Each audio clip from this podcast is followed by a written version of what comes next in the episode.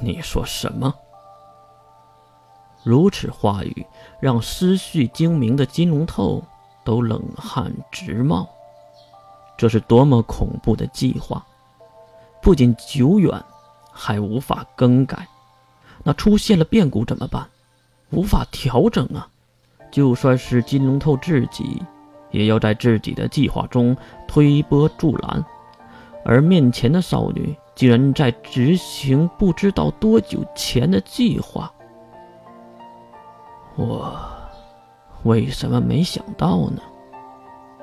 金龙透一屁股坐在了月的对面，神情有些恍惚，可能一直都认为自己聪明无比，原来只是不知天高地厚的小孩子罢了。行了，别装了，你明明知道我的计划，才拟定了你自己的计划，不然你那个人类保留计划，怎么可能和我的计划毫无冲突？知道无法装下去的金龙头收回了失落的面容，改为了微笑。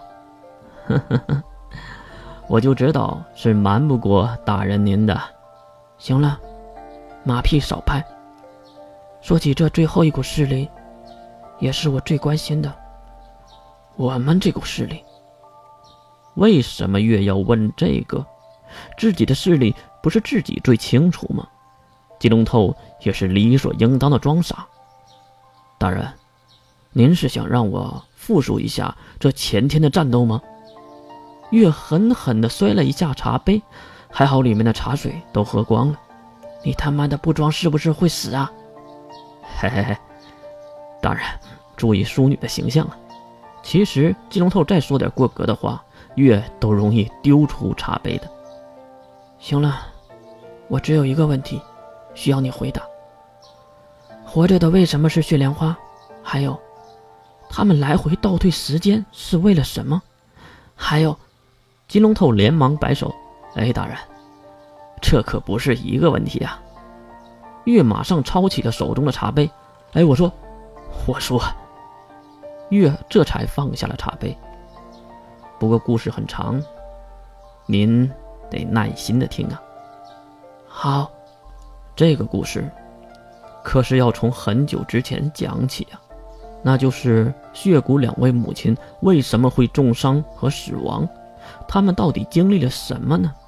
大人，月有些不耐烦，不就是半宁岛一战吗？雪莲花战士啊，不对，现在应该说成血骨的母亲战士。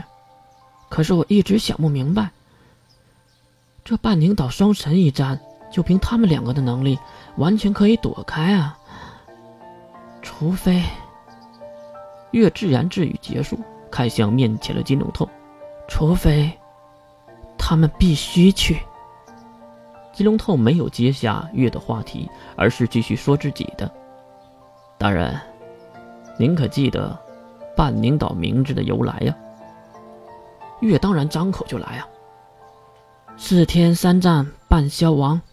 两神一死，宁一忘。半宁之岛，不错。四天交手了三次，两个神死了一个，那另一个呢？月瞪大了漂亮的眼睛，重伤。不错，雪莲花和雪谷的母亲就是为了这两个神去往半宁岛这个地狱一般的战场，即使是冒着生命的危险。两人到达了半宁岛的时候，双神一战已经结束，一死一重伤，所以两人就相当于受到了渔翁之利，拿走神留下的圣物。而且他们没想到的是，即使是重伤的神，也强大的很。慌张之下，两人和重伤的神交战，完全不敌。还好有另一个同样想法的组织出现，那就是罗马正教的人。